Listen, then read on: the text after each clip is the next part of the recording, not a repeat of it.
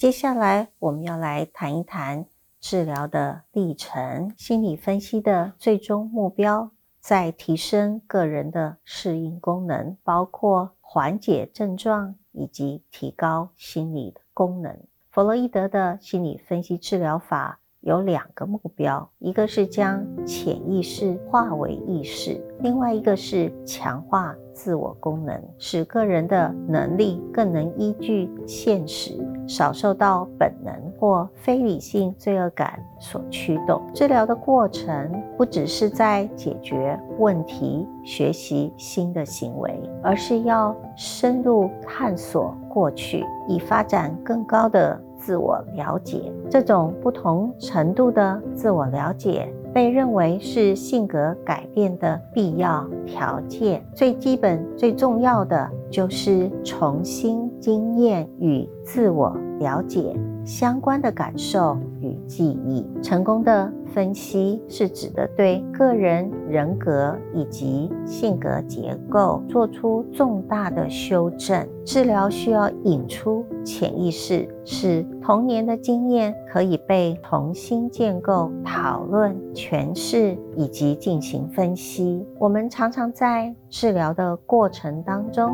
采用自由联想的技巧，那就是请当事人说出心中想到。的事鼓励当事人不要管这些事多么痛苦、愚蠢，或者是不符合逻辑。基本上就是要当事人不假思索、不加审查，立刻说出当下闪过的任何念头与感受。这种自由联想的历程是心神分析的基本规则。让个案躺在长沙发上的目的是鼓励当事人做深度的、不自我监控的。回想，可以安心的对心理师说出自己的感受、经验、联想及幻想，以降低当事人在接触到他内心冲突的时候可能产生干扰的外界刺激。另外一个经常使用的技巧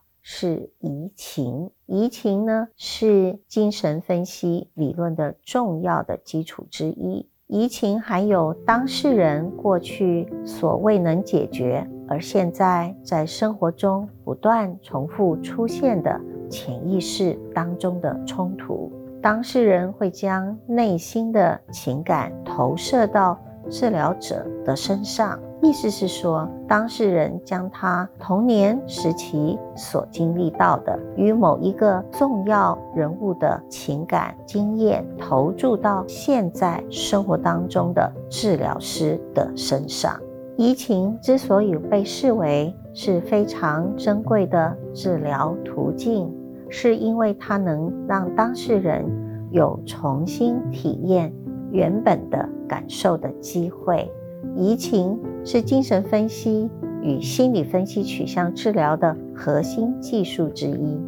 它协助当事人在治疗的情境当中体验此时此地，领悟到过去经验如何影响他现在的生活。随着治疗的进展，童年的时期的感触与冲突便。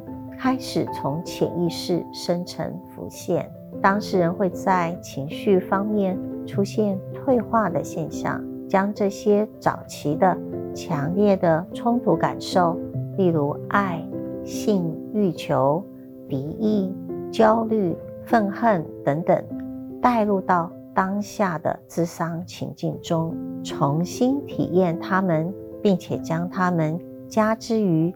治疗者身上的时候，移情的现象就产生了。例如，有些当事人可能将治疗者视为他过去生活中严厉又缺乏关爱的父亲，认为治疗者也是严厉而且不爱他的。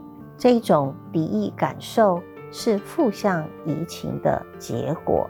另外，当事人也可能对治疗者产生正向移情，像是爱上治疗者、希望治疗者收养等简而言之，治疗者成为当事人重要的他人的替代品。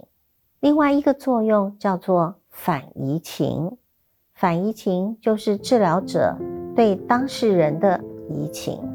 治疗者对当事人产生不恰当的情感，做出非理性的反应，或者是对当事人的行为有扭曲的知觉。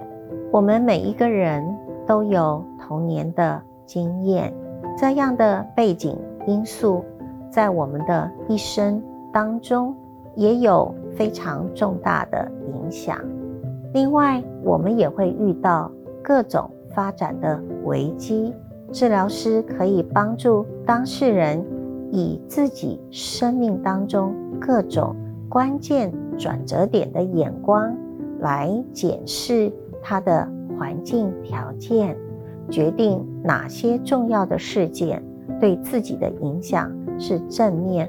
或是负面的心理分析治疗法非常着重长期的人格重建工作，而不是短期式的生活问题的解决，因此比较不适合用于期待专家结构化指导或者是问题导向需求的这些个案。